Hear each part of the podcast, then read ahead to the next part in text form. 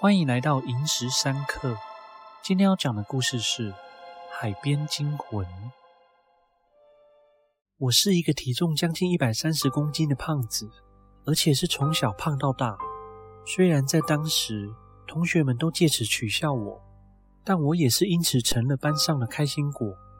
直到我国中那年，全家因为爸爸工作而搬到基隆。就在那一年，我经历了一个恐怖事件。这事情让我整整瘦了五十多公斤，即便现在回想起当时的经历，仍让我感到害怕。事情是怎么开始的，我有点忘记了。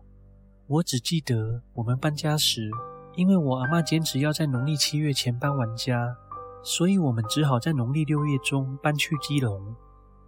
我们家搬到河滨岛那边，我很喜欢那个地方，因为每天起床都能看见海。那时，我最常和邻居相约一起去河滨岛公园游泳，因为岛民可以免费进入。在我享受了半个月免费进入公园游泳的时光后，阿嬷却突然禁止我再去游泳玩水。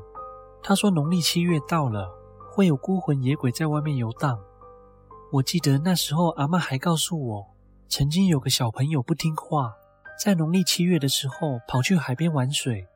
结果他家人一整个下午都没找到他，之后是他爸爸猜想他会去玩水，他们全家人才着急的跑去海边找，但是却一直都没找到。最后听人说要烧纸钱给那些孤魂野鬼，也许会有帮助。没想到烧了一段时间后，就有人看到他的身体浮出水面了，他就这样被带走了。人家说。如果没这样做，可能怎么找都找不到了。所以阿妈一再叮咛我，要是我农历七月又跑去玩水，就会被水鬼拉去抓交替。又因为当时我还是个非常非常白目的屁孩，压根就不信有鬼神这种事，认为只是大人在吓小孩的把戏，哪吓得了我？那天我和阿妈在客厅看电视，天气炎热的让人觉得烦躁。电视播的也都是阿嬷喜欢的节目，我无聊的实在是快要坐不住。就在这时候，有颗小石头从我家门前滚过去，这是邻居小孩约我出去玩的暗号。我假装做了抓头的动作，顺势偷偷瞄了一下阿嬷，发现她已经嘴巴张开睡着了。看到这情况，再加上电视的声音够大声，我毫不犹豫，蹑手蹑脚的从前门偷偷溜出去了。我们一路走往公园的方向，路上先去杂货店买了饮料来喝。坐在杂货店门口，我就问了邻居小孩小李：“你相信这世界有鬼吗？”小李说：“相信啊，之前我爸爸有看到阿公回来家里，并且也反问了我相同的问题。”我回说：“怎么可能有鬼？这些都是骗人的，我才不信。”当我说出这种话的时候，还偷偷嘲笑他胆小怕鬼，甚至我还骄傲自以为是一个什么都不怕的人。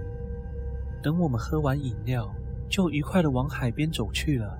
我们一路上打打闹闹，却没有意识到天空乌云已经渐渐聚集，使得四周变得越来越昏暗了。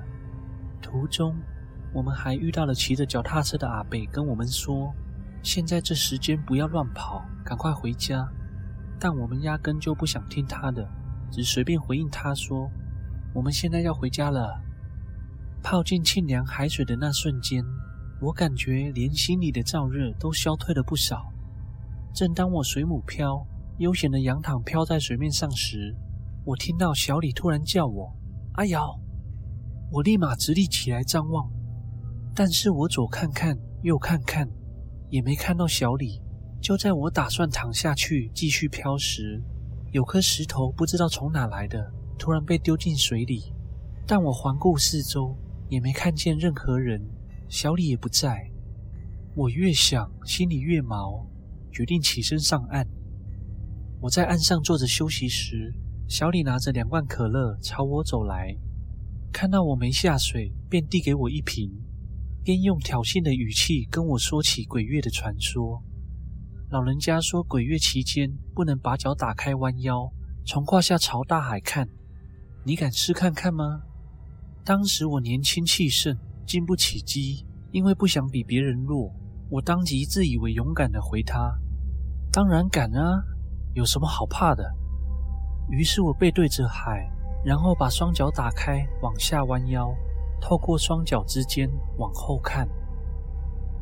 不夸张，我看到一个人头与我的腿贴很近，仔细一看，他的身材像是五岁小孩的样子。但是脸却看起来像五六十岁老者，他就这样蹲在那，我看不到海，也看不到其他景色，整个视线都被那颗头占据。他瞪大着眼看着我，我吓得大叫一声。之后的事情我就不晓得了。根据小李的说法，当时的我坐在地上，双眼呆滞。嘴唇发白，他怎么叫我，我都没反应。他见我如此不对劲，就赶紧把我扶到树下休息。期间，他也不断试着叫醒我，但我却依然呆滞没回神。后来，他觉得这样不行，应该赶快回家，就又把我牵回家了。小李说，一进门，阿妈就把我臭骂了一顿，但我似乎都没感觉。后来，阿妈又把我带去附近宫庙。小李也跟随着我们一起去。阿妈跟宫庙阿姨说：“这小孩去了一趟海边，回来就变成这样。”宫庙阿姨看了看，就弄了杯符水让我喝下，还让我带上了平安符，就让我回家休息了。但是这些并没有让我好起来。爸爸下班回家后见状，就把我带去更大间的宫庙。事情处理完之后，庙公说。我看到的只是一个调皮捣蛋的鬼，他提醒我，虽然这个鬼只是在跟我开玩笑，没有伤害人的意思，即便如此，也要学会尊重他们。别以为这世上只有我们眼前所见，还有更多我们从未见过的事物，不然今天要是遇到更坏的鬼，很有可能会要你的命。虽然这下心情平复了不少，回到家。我依然感到有些奇怪，心情不太对劲，也试图让自己保持冷静过，但还是不停地回想起那可怕的景象，感到心慌意乱。经过这件事情后，我也成长了不少，我学会了不再自以为是，且更加相信鬼神的存在，以及学会尊重传统习俗及禁忌。我非常后悔当初的行为。明明已经有人告诉我不要这样做，我却还是不听劝告。当然，最后也付出了代价。